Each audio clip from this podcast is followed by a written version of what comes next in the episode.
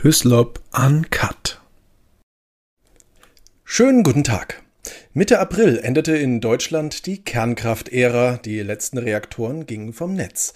Über das Atom aus und die Folgen spreche ich mit meinem heutigen Gast. Herzlich willkommen, Dr. Anna Veronika Wendland. Hallo. Hallo, Frau Dr. Wendland, herzlichen Dank, dass Sie hier sind. Ähm, kleine Frage zum Einstieg. Sie selbst sind für die friedliche Nutzung von Kernkraft. Warum? Ja, aus zwei Gründen. Oder nee, fangen wir erstmal mit dem einen Grund an. Also es gibt im Grunde ist unsere Aufgabe so eine Art Schnittstellenaufgabe. Das heißt, ähm, wir müssen einerseits ähm, mit der Klimakrise klarkommen. Das bedeutet, wir müssen eine Industriegesellschaft dekarbonisieren. Und wir müssen das versorgungssicher machen, ne? weil keiner, das ist zumindest nicht Konsens in unserer Gesellschaft, keiner will sich deindustrialisieren. Ne? Also so Degrowth-Konzepte und äh, komplette Transformationen weg von der Industriegesellschaft ist, wenn ich das richtig absehen kann, nicht mehrheitsfähig bei uns.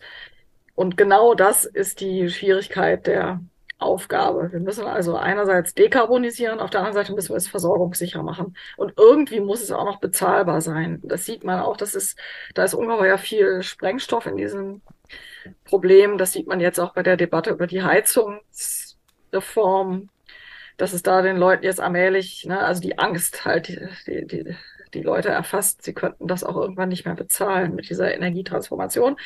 Und da wird die Kernenergie interessant, ne? Und beziehungsweise besonders die Kernenergie, die wir hatten, ne? Also gebaute, vorhandene, abgeschriebene Anlagen, die tatsächlich sehr, sehr billig auch Strom produzieren konnten und die man meiner Meinung nach ähm, wieder besseres Wissen abgeschaltet hat. Und deswegen bin ich für Kernenergie. Ne? Also es ist wirklich, äh, weil wir an dieser Schnittstelle halt diese Technologie einfach brauchen. Ne? Es, äh, nicht für jede Aufgabe wäre die Kernenergie das erste Mittel der Wahl, aber genau für diese Aufgabe ist sie ein sehr gutes Mittel. Und wie gesagt, das kritisiere ich, dass wir das nur ohne Not auch aufgegeben haben. Wir hätten da eine Diskussion führen können und die, die ist eigentlich 2022 auch geführt worden. Ne? Also da kam das auf, das war der Kairos, das war der Moment, wo man das hätte ändern können. Und ich kritisiere die Bundesregierung dafür, dass sie diesen Moment hat verstreichen lassen, mutwillig. Und äh, meine Prognose ist, dass uns das noch auf die Füße fallen wird. Über die Ausstiegsdebatte reden wir gleich noch. Nur eine Anschlussfrage. Wenn Sie für die Kernenergie sind, wird bestimmt irgendwann irgendjemand kommen und sagen, ja, aber was ist denn mit dem Atommüll? Was antworten Sie dem? Ja, eigentlich ist, äh, ist die Atommüllfrage ähm, keine Frage, die sich ändert qualitativ, äh, allenfalls quantitativ durch, durch mein Plädoyer. Denn ein Endlager müssen wir ohnehin finden für den vorhandenen Atommüll und äh, wir sind vom Gesetzgeber auch darauf verpflichtet. Ne? Es gibt ein Standortauswahlgesetz und demzufolge müssen wir einen Endlagerstandort finden. Der Prozess läuft auch. Ne? Es ist eine äh, ein Staatsbetrieb, die BGE, ist damit beauftragt mit dieser, mit dieser geologischen Suche. Äh, das ist ein wissenschaftsbasierter Prozess, der läuft und irgendwann wird ein Standort äh, nach wissenschaftlichen Kriterien identifiziert, der der bestgeeignetste ist. Und dort wird dann ein Endlager gebaut. Das ist Gesetzeslage. Das heißt, es ändert sich überhaupt nicht ähm, ähm, bei der Beantwortung der Frage, oder umgekehrt, die Beantwortung der Frage, ähm, brauchen wir jetzt diese Kernkraftwerke oder nicht, ändert sich eigentlich nur unwesentlich ähm, bei dieser Endlagerproblematik. Das Einzige, was man eben wissen muss, ist, je nachdem, wie lange man eine Laufzeitverlängerung halt durchführt, ähm, gibt es mehr abgebrannte Brennelemente, die dann untergebracht werden müssten in diesem Endlager. Aber das wäre selbst, wenn man jetzt äh, die jetzt von der jetzigen Bundesregierung noch rettbaren fünf oder sechs Kernkraftwerke also genommen hätte und die noch bis Mitte des nächsten Jahrzehnts Laufzeit verlängert hätte, wären das ungefähr zehn Prozent mehr Atommüll gewesen als der, den wir ohnehin unterbringen müssen. Und das ist unter Endlagergesichtspunkten, also unter de, dem Gesichtspunkt eines Lastenhefts, das man für ein Endlager schreibt und wie man das plant, ist das tatsächlich eine nicht relevante Mehrmenge. Jetzt haben wir die Debatte schon angesprochen, ganz kurz, äh, die es ja vorher gab, die auch sehr emotional teilweise geführt wurde, gerade äh, als es dann so wirklich auf den 15. April so langsam zuging. Frage, Frau Dr. Wendland, wie haben Sie denn die, die Debatte in Deutschland über den Atomausstieg selbst erlebt? Ja, ich bin da sehr gespalten. Sie kennen vielleicht das Zitat von Joachim Radkau, dem äh, Umwelthistoriker, mehrere große Bücher geschrieben hat über die Umweltbewegung, überhaupt über die Idee der Ökologie und äh, auch eben über Aufstieg und Fall der deutschen Atomindustrie. Und der hat ja mal gesagt, die Atomdebatte sei ähm, ein, eine Sternstunde der, der, Aufklärung gewesen in Deutschland. Ne? Es wäre so, so eine Sternstunde des demokratischen Prozesses gewesen und der irgendwie auch der Selbstermächtigung des Volkes, sich Wissen anzueignen, um sich auch gegen die Regierenden po zu positionieren. Dasselbe sagt mein Kollege Frank Ükötter, der ist Umwelthistoriker in Birmingham, der sagt dasselbe und er hat ein Buch äh, publiziert, ähm, äh, wo, wo diese Atomausstiegsdebatte eigentlich als so eine Erfolgsgeschichte erzählt wird. Ne? Also eine Erfolgsgeschichte einer, einer deliberativen und demokratischen Entscheidung. Und da bin ich doch viel skeptischer, ne? weil äh, meine These ist, es ist leider in diesem Prozess ungeheuer viel gelogen worden, äh, und zwar äh, auch von der, logischerweise auch von der Industrieseite. Ähm, aber es ist eben auch von der ähm, Anti-Atom-Bewegungsseite äh, und, und da die Grünen der politische und parlamentarische Arm dieser Bewegung waren und sind eben auch vor allen Dingen von Seiten der Grünen sehr viel gelogen worden in diesen, in diesen Debatten. Und das ist das, was ich als Wissenschaftlerin wirklich bedauere. Ne? Ich habe in den letzten Monaten gesagt, im Grunde Leute, äh, liebe Deutsche, die euch immer so erhebt über die Briten mit ihrem irrationalen Brexit, das, was wir da hingelegt haben mit dem Atomausstieg, war im Prinzip unser Brexit. Na, das heißt, dass wir ähm, eine Debatte führen, die ungeheuer viel mit Angstbildern und Angstkommunikationen bestritten wurde. Und gleichzeitig dann eben die, äh, also man kann im Grunde sagen, dass das Remain wurde mit einer Angst, mit einem Angstszenario äh, gebrandmarkt und das Exit wurde mit einem lichten, äh, mit dem lichten Weg ins Freie äh, assoziiert, äh, der völlig unproblematisch sei, ne? also in Form der erneuerbaren Energien.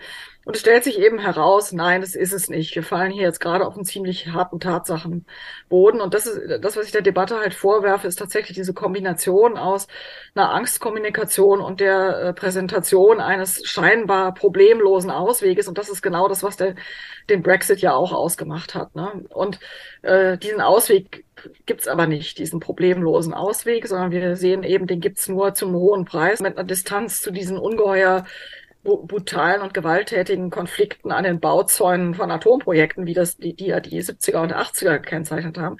Also es wäre eine Chance gewesen, 2022 nochmal mit Distanz zu dieser hochemotionalisierten äh, Sache nochmal neu über die Kernenergie nachzudenken. Und diese Chance hat man tatsächlich grandios äh, ähm, verpasst. Ne? Also indem man äh, also es war fast unter Laborbedingungen zu sehen, wie jede Gruppe praktisch ähm, in dieser Diskussion ihre uralten Verhaltensweisen und auch ihre Argumentationsschemata ähm, praktisch einfach wieder neu reaktiviert hat und wieder äh, im Grunde da, wo sie mal aufgehört hatten, äh, wieder genau anfingen. Ne? Also es kam wieder halt von der Gegnerseite kam das die ganze Palette der Monstrosität und Gefährlichkeit der Kernenergie und der ungeheuren Monstrosität des Atommülls und äh, das wurde hier halt von dieser Seite angebracht. Und von der anderen Seite muss ich sagen, die sehr schlecht organisierte und auch sehr, sehr schlecht argumentierende Pro-Seite, ne, das waren ja halt im Grunde so Leute dann wie Söder, der ohnehin nicht, nicht sehr glaubwürdig war, weil er 2011 äh, ja bekanntlich nach Fukushima einer der heißesten Gegner so ganz plötzlich und opportunistisch eben einer der heißesten Ausstiegler war, ne, der dann also plötzlich jetzt nochmal sich wendete und wenig überzeugend dann eigentlich argumentiert und überhaupt, ne, das war zu sehen, ne, die Argumente der der Pro-Seite beschränken sich meistens auf, na ja, dann wird der Strompreis ein bisschen billiger und äh, ja, und bis 2024 können wir die Dinger ja noch gebrauchen, aber dann ist auch wirklich Schluss. Also man merkte auch, da ist gar keine Überzeugung dahinter. Also man merkte äh, auch den, den Pro-Argumenten an, dass sie nach wie vor Angst hatten, sich zur Kernenergie zu bekennen, weil die wirklich sehr erfolgreich bei uns als äh, als Monstrum auch ähm, im Diskurs etabliert worden ist. Ne? Also sprich, es ist, daran kann man auch sehr gut eine soziale Konvention erkennen, ähm, wenn es nämlich ein Risiko ist diese Konvention anzufechten, ne, wenn es ein Karriererisiko oder womöglich ein Wahlkampfrisiko ist, diese Konvention anzufechten, dann lässt man das bleiben, dann ficht man sie nicht an. Und genau das ist im Fall der Kernenergie bei uns passiert. Ne. Die ist wirklich relativ erfolgreich ähm, äh, von, kann man schon sagen, dieser äh, Anti-AKW-Diskurs war hegemonial und hat die Kernenergie sehr erfolgreich als eine äh, als eine gefährliche, zentralistische, autoritäre, unangenehme, also einfach auch böse Technologie äh, also etabliert und sich dann für sie zu bekennen, äh, ist mit hohem Risiko verbunden. Und genau das sah man einfach an dieser an dieser Debatte 2022 nochmal in a nutshell. Ne? Also jeder fiel in seine Verhaltensweisen zurück. Und deswegen ist es dann für Leute wie mich, ne, die äh, versuchen, das von einer ganz anderen Seite her aufzurollen. Meine Kritik an der Energiewende ist eigentlich eine linke Kritik. Und ähm, mein Verhältnis zur äh, Kernenergie ist ein sehr grenzgängerisches Verhältnis. Ich komme ursprünglich aus der Anti-AKW-Bewegung selber, äh, habe mich dann aber als Wissenschaftlerin halt mit diesen, mit dieser Technik in den Anlagen beschäftigt. Das heißt, ich habe auch wirklich sehr lange in diesen Anlagen geforscht, bin also klassischer Grenzgänger. Ne? Also ich hab, bin sicherlich einer der ganz wenigen Leuten, die beide Seiten dieses Zauns äh, als auch aktiv mitlebend gesehen haben. Und entsprechend falle ich natürlich aus den beiden Schemata raus. Ne? Also mein Konzept von Kernenergie ist ein wesentlich anspruchsvolleres als das von Herrn Söder. Und ähm, andererseits ist aber auch meine Kritik, meine, meine Kritikpunkte an der Kernenergie, wie ich behaupte, ähm, differenzierter als die der meisten Atomgegner und lassen der Kernenergie nämlich dann auch einen oder äh, ermöglichen ihr einen Weg. Ne? Also mein, meine Kritikpunkte sind äh, konstruktive Kritikpunkte an den Schwachstellen, die man aber meiner Meinung nach auch ändern könnte. Und das wird meiner Meinung nach in der deutschen Diskussion halt nicht gesehen, dass man auch, äh, auch Schwachpunkte der Kernenergien ändern kann, ne? dass die nicht inhärent für immer und ewig festgezurrt sind, sondern dass man da durchaus auch die Kernenergie besser machen kann, als sie derzeit ist. Am 15. April gingen die letzten Reaktoren in Deutschland vom Netz. Was dachten Sie sich an dem Tag? Ja, ich war an dem Tag relativ erschöpft und auch nicht da, wo ich sein wollte, weil ich einen zum enden Mal als Fernpendlerin mit der Deutschen Bahn gestrandet war und statt zu Hause in Frankfurt am Main am Bahnhof gelandet war und dann da zwangsweise übernachten musste. Also nicht auf dem Bahnhof, sondern die Bahn hat mir einen Hotelplatz besorgt, aber ich war halt, ähm, ich war nicht zu Hause und äh, zu Hause habe ich gar keinen Fernseher, im Hotel hatte ich einen und dann habe ich mir die live äh, was war das, die Tagesthemen-Live-Sendung aus dem Kernkraftwerk ISA 2 angeguckt. Und in dem Kernkraftwerk habe ich, äh, habe ich nicht gearbeitet, aber in seiner Schwesteranlage. Und mein erster Reflex war, ich hätte euch nicht auf die Anlage gelassen. Ne, weil, also das war, äh, warum war das mein erster Reflex? Weil ich einfach weiß, wie viel in den letzten so 10, 15 Jahren in Medien über oder was, wie die Kernenergie in den Medien vorkam. Ne? Und sie kam halt meistens in einer wirklich sehr engen äh, Spur vor. Ne? Das war meistens definiert durch irgendeinen Störfall, den man, dessen Verlauf oder dessen Essenz man auch meistens gar nicht verstand und ihn dann auch falsch einordnete. Ähm, oder es ging um Atommüll, dann wurden dann meistens irgendwelche rostigen gelben Fässer als Symbolbild gezeigt. Äh, es ging also immer nur um Probleme. Ne? Es ging zum Beispiel nie darum, dass äh, diese Kernkraftwerke auch mehr waren als nur Produzenten von Atommüll, sondern dass die unter anderem auch etliche äh, Milliarden Tonnen CO2 eingespart haben. Weil hätte es sie nicht gegeben, wäre statt ihrer äh, Kohlekraftwerke gebaut worden. Und dass die auf diese Weise vermutlich Zehntausende von Menschen äh, das Leben gerettet haben in Deutschland. Ne? Weil der größte Killer ist die Umwelt, äh, ist die Luftverschmutzung und der größte Beiträger zur Luftverschmutzung ist eben tatsächlich die Kohleverstromung in Deutschland gewesen. Und ähm, das waren die Kernkraftwerke eben auch. Ne? Die waren im Grunde Teil der technischen Modernisierung dieses berühmten Modells Deutschland der, der, der sozialliberalen Ära. Ne? Also Brandt und Schmidt waren bei uns diejenigen, die die meisten Kernkraftwerke, äh, unter deren Regierungszeit die meisten Kernkraftwerke bei uns gebaut oder geplant wurden. Also selbst die letzten, die bei uns ans Netz gingen, Mitte der 80er, sind noch in der sozialdemokratischen Ära geplant worden. Ne? Das heißt, es war eigentlich eine kann man sagen, das war so ein sozialliberales Projekt zur Modernisierung unserer Industriegesellschaft und auch, ja, blauer Himmel über der Ruhr, ne? Das war auch Kernenergie. Und äh, das kam mir Zeit, die, äh, die ganze Zeit zu kurz, ne? Also, dass man zumindest sagt, Leute, das kann ja nicht stimmen, ne, dass eine Industrie schlicht und ergreifend nur dazu gebaut wird, um Leute zu ärgern, ähm, äh, Massenschlachten an Bauzeugen zu erzeugen und hinterher einen monströsen Haufen Atommüll zu hinterlassen, sondern das hatte ja auch Gründe, warum man damals dachte, die Kernenergie sei eine gute Lösung. Und die kann man nicht einfach so vom Tisch wischen. Ne?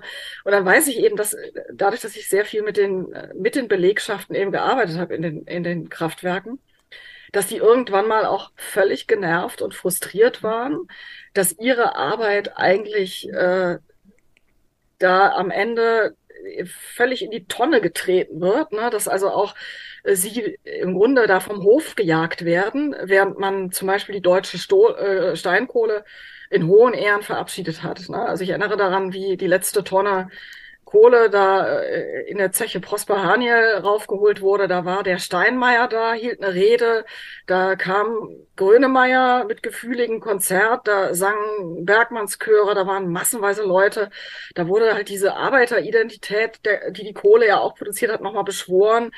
Ähm, Ne? Und wenn man das vergleicht äh, mit der Art und Weise, wie man die Kernenergie vom Hof jagt, die in Deutschland eine wirklich ganz exzellente Bilanz hatte. Ne? Also die hat keinen einzigen äh, Toten produziert in ihrer, äh, also zumindest nicht äh, in der, in der Zivilbevölkerung. Es gab einige wenige Arbeitsunfälle, die es nun mal in Industrieanlagen gibt, aber äh, eigentlich geht die, zumindest die deutsche Kernenergie mit einer sehr guten Bilanz aus diesem Spiel raus. Die muss sich echt nicht schämen und äh, wie sie da, wie sie da halt letzten Endes vom Hof gejagt wird, ne, das ist wirklich das, was den Belegschaften da auch wirklich aufgestoßen ist. Und, und ähm, nicht zuletzt war es auch eine Arbeiterkultur oder ist es eine Arbeiterkultur, die da einfach so geht, ne? so eine Industriekultur, auch eine Technik, ein Stück Technikgeschichte, was da einfach so geht und was erstaunlicherweise eben auch, wo es überhaupt keinen Impetus gibt, das vielleicht auch zu äh, zu historisieren oder zu musealisieren. Ne? Äh, äh,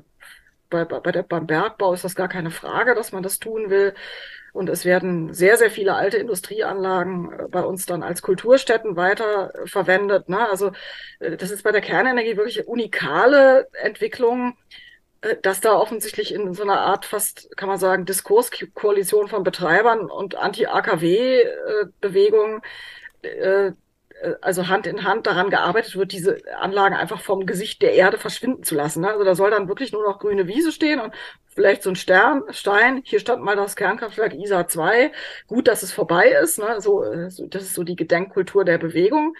Und ähm, folgende Politiker haben uns dieses monströse Projekt aufgedrückt. Solche Gedenksteine gibt es auch in Baden-Württemberg. Da stehen da noch so ein paar Schandnamen an diesem Stein. Ne? Also das ist die Art und Weise, wie bei uns daran erinnert wird. Und ich halte das auch als Technikhistorikerin für sehr, sehr, für sehr, sehr problematisch, ne? weil ähm, äh, das ist so ein bisschen Geschichte ungeschehen machen wollen. Jetzt weiß ich natürlich äh, auch, dass äh, das anders als ein altes Bergwerk mit einem Fördergerüst oder oder vielleicht ähm, eine alte Industrieanlage der der der alten Moderne äh, man ein Kernkraftwerk nicht sehr einfach zu einem Museum machen kann. Das hat schon äh, ist schon aus atomrechtlichen und strahlenschutztechnischen Gründen sehr, sehr schwierig. Das hat auch damit zu tun, dass wenn man, äh, wenn man das machen wollte, müsste man halt alle Anlagenteile rausräumen, die aber eigentlich denkmalschutzwürdig äh, wären. Und dann würde man keinen Denkmalschutz ähm, Charakter mehr bekommen. Ne? Und schon allein so an sowas scheitern so Dinge auch. Das, äh, das heißt, das ist wirklich nicht trivial. Aber es gibt auch gar keinen Willen, irgendwelche Formen von Lösungen zu erarbeiten. Ne? Also zu sagen, okay, wir suchen vielleicht einen so einen Ort aus, wo wir einen Teil erhalten und daraus nochmal eine andere Nutzung machen oder wo wir daran erinnern und zwar auch anders erinnern, als üblicherweise erinnert wird, ne? eben in dieser Negativgeschichte, äh, sondern es vielleicht mal wirklich versuchen, differenziert aufzuarbeiten, was da gelaufen ist. All das passiert bei uns eigentlich nicht. Ja? Und an dieser kollektiven Amnesie werden wir noch ziemliche Probleme bekommen, glaube ich, ne? weil, weil da etliche andere Probleme nämlich noch drin hängen. Zum Beispiel das Problem der Akzeptanz äh, des schließlichen Endlagers, ne? wo man ja genauso vorgeht, ne? wo man eigentlich auch immer nur eigentlich versucht, auf eine Angstkommunikation dann eine Antwort zu finden und äh, anstatt es andersrum aufzuziehen und zu sagen, die Gemeinde, die irgendwann das Endlager kommen wird, äh, ist nicht der Depp der Nation, sondern ein Verantwortungsträger und äh, der Ort einer sehr coolen kerntechnischen Anlage, die da die, die Beweis führt, dass man äh, diesen, diesen Atommüll auch sicher verwahren kann. Ne? Da, davon bin ich überzeugt, dass sie das können wird. Und äh, das heißt, man kann hätte man den politischen Willen mit solchen Anlagen äh, sicherlich auch anders umgehen. Und wenn man halt nicht immer der Atomangst das letzte Wort lassen würde, könnte man auch wesentlich einfacher Akzeptanz für so einen Endlagerstandort dann halt auch finden. Ne? Also im Grunde gibt's da so eine, beißt sich irgendwann die Katze in den Schwanz. Ne? Also diejenigen, die die das Endlager finden, die an diesem Prozess jetzt beteiligt sind, aber eigentlich wiederum nur die alten Erzählungen rund um die Exzeptionalität äh, des Atommülls weitererzählen, ne? wie ungeheuer äh, gefährlich und sonderbar dieser Müll halt sei, äh, die sorgen wiederum dafür, dass wir sehr sehr große Schwierigkeiten haben werden, diesen Standort zu finden, weil natürlich dann unter diesen Umständen jeder sagt, nee, also dann will ich das natürlich nicht bei mir haben. Ne? Äh, anstatt dass man, dass man das andersrum äh, äh, erzählt, auch diese Geschichte, ne? und auch sagt, ja, dieser Atommüll der hat eine Vorgeschichte und die Vorgeschichte ist, bedeutet auch, es gibt äh, so und so viele Milliarden weniger äh, Tonnen CO2 jetzt, die wir unseren Enkeln hinterlassen. Ne? Das ist nämlich auch ein Aspekt, dass, äh, dass immer nur erzählt wird, dass wir so und so vielen Generationen nach uns den Atommüll hinterlassen. Aber das, was die Kernenergie bewirkt hat, das hinterlassen wir auch. Ne? Und das wird halt nicht thematisiert. Und da, äh, das ist meine Kritik. Ne? Das ist also im Grunde eine eine Geschichte mit entweder nur einer Hirnhälfte ist oder mit einer kompletten Amnesie eigentlich. Äh, den CO2-Aspekt, den schauen wir uns gleich an. Was mich noch interessieren würde, ähm, Mitte April, wie gesagt, gingen die letzten Reaktoren vom Netz. Wie hat sich seitdem eigentlich unser Strommix verändert? Naja, die, äh, es waren ja nur noch drei Kernkraftwerke am Netz, sodass natürlich der Weggang von drei Kernkraftwerken, das sind 4200 Megawatt installierter Leistung, den steckt so ein Netz natürlich weg, zum, äh, zumal es ter terminiert ist. Ne? Also längst natürlich äh, andere Kraftwerke darauf auch vorbereitet waren und natürlich auch die, ähm, äh, äh, die Bereitschaft, sich um Ersatz im Ausland zu kümmern, also sprich zu äh, Strom zu importieren. Und das sehen wir eben jetzt. Ne? Also sehr oft ist eben jetzt gerade gerade nachts äh, die Situation, wenn wir hier äh, so eine Hochdrucklage haben, wo zwar tagsüber die Sonne scheint und viel Photovoltaik im Netz ist, aber eben kaum Wind weht, äh, dann ist ab 18 Uhr äh, werden dann halt die Kohlekraftwerke hochgefahren oder es wird sogar Atomstrom aus Frankreich importiert derzeit, weil der einfach billiger ist. Ne? Interessanterweise, der ist dann natürlich billiger als der CO2 äh, steuerbeaufschlagte Kohlestrom und dann nimmt man sich das, wird das billigste eingekauft. Das, das sieht, das sieht man jetzt regelmäßig, ne? Dass äh, erstens es so ein Tag-Nacht-Schema gibt bei bestimmten Wässerlagen und im Sommer sind diese relativ häufig. Und zweitens, dass wir mehr als vorher Strom importieren. Und äh, der dritte Effekt ist, und das ist sicherlich der bedenklichste, ähm, was die Reserven angeht, ne? also Kraftwerksreserven an gesicherter Leistung ähm, äh, zur Netzstabilisierung. Da sind wir inzwischen blank. Ne? Also das können wir aus dem eigenen Land nicht mehr bestreiten. Da sind wir absolut auf äh, Mithilfe des Auslandes angewiesen in solchen Mangelsituationen. Das ist jetzt tatsächlich mit dem Atomausstieg Realität geworden. Und da kann man natürlich sagen, ja, das, das ist nicht nötig. Ne? Also es ist, äh, ist eine politisch, eine politisch gewollte, politisch gesetzte Situation. Äh, die, das ist kein Naturgesetz, dass das so sein muss. Und äh, man muss auch dran erinnern, dass ein Verbundnetz wie das europäische eben eigentlich so eine Solidargemeinschaft ist von von Betreiberländern, die alle natürlich in ihrem jeweiligen Bereich für die Reserven sorgen, sodass dann in einer Krise auch andere auf diese Reserven zugreifen können. Das ist tatsächlich die Idee von so einem Verbund. Das bedeutet aber nicht, dass die einzelnen Akteure für sich selber nicht genug Reserve bereitstellen und darauf hoffen, dass es die anderen für sie machen. Ne? Und das ist derzeit, derzeit tatsächlich so ein bisschen die äh, Haltung der Deutschen. Und das macht auch in Europa nicht unbedingt sehr gute, sehr guten Eindruck. Jetzt sagen Sie schon, abends werden die Kohlekraftwerke hochgefahren, es wird der Atomstrom aus Ausland importiert. Ähm, können wir denn unseren Energiebedarf überhaupt allein durch erneuerbare Energien decken? Und falls nicht jetzt, wann denn dann? Technisch möglich ist sehr viel. Ne? Also wenn man einfach nach der, der reinen Frage, ist das technisch möglich, fragt, kann man natürlich sagen, natürlich ist es technisch möglich, ähm, auch ein Land wie unseres irgendwann 100 Prozent erneuerbar zu versorgen. Die Frage ist nur, ähm, was letzten Endes, was wird das kosten und wie lange wird das dauern, dieses System auf die Beine zu stellen? Und das sind eigentlich die beiden interessanten Fragen. Man könnte genau dieselbe Frage nämlich auch für ein 100% Kernkraftsystem stellen. Ne? Dann, es wäre sogar einfacher, denn wie lange maximal, also man ganz viel Pech hat, ein Kernkraftwerk zum Bauen braucht, ähm, das weiß man. Ne? Im günstigen Fall ist es nach acht Jahren fertig, in einem schlechteren äh, nach nach 20 Jahren. Ne, also äh, rechnen wir mal konservativ mit, mit so einem äh, mit einem eher pessimistischen Wert von sagen wir zehn Jahren. Ne, wenn wir die Planungsphase noch draufsetzen, wären das dann mindestens 15 Jahre.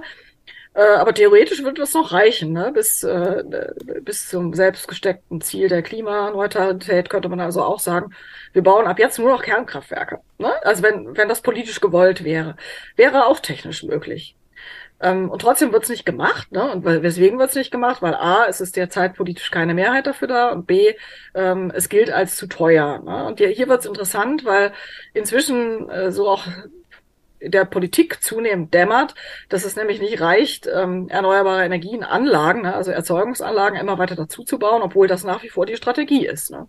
sondern ähm, dass sich alles darum dreht, aus diesen volatilen Quellen, nämlich Wind und Sonne, gesicherte Leistung zu machen. Das war nämlich die Kernenergie, die man da äh, jetzt aus dem Netz gekloppt hat und ähm, das ist genau die Rolle der Kohle in unserem Stromnetz, ne? nämlich gesicherte Leistung bereitzustellen für den Fall, dass es den bei den Erneuerbaren nicht reicht. Und äh, das gesicherte Leistung bedeutet, diese Leistung ist planbar. Ne? Das heißt, ich, ich weiß absolut sicher, ich kann mit so und so viel Megawatt Leistung aus dieser Anlage rechnen, dann und dann, es sei denn, sie ist zur Revision abgemeldet.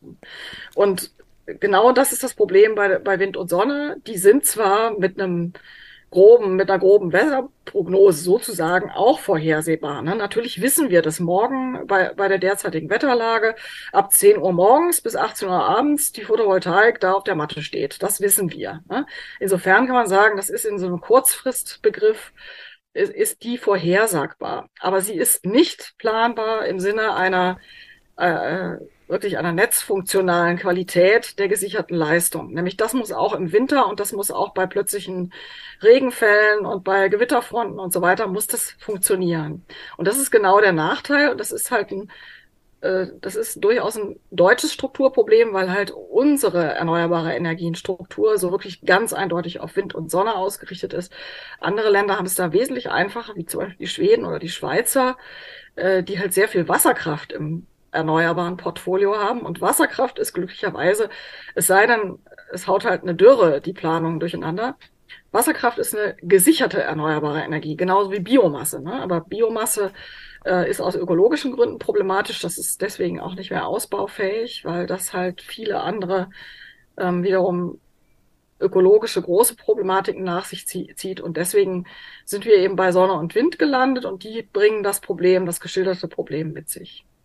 Und das bedeutet halt im Endeffekt genau das, was jetzt passiert ist. Herr Habeck ist gestern an die Presse gegangen oder vorgestern und sagte, ja, auch im nächsten Winter werden wieder diese alten Kohlebuden da ins Netz gehen, ne? Die, diese legendären alten Kohlekraftwerke, wo man sich dann wirklich fragt, Leute, seid ihr noch bei Troste? Ne? Also äh, unter eurer Regierung habt ihr sechs wirklich betriebsfähige Kernkraftwerke geopfert. Ähm, ihr hättet mit denen zumindest bilanziell die gesamte nordrhein-westfälische Braunkohle ersetzen können. Ne?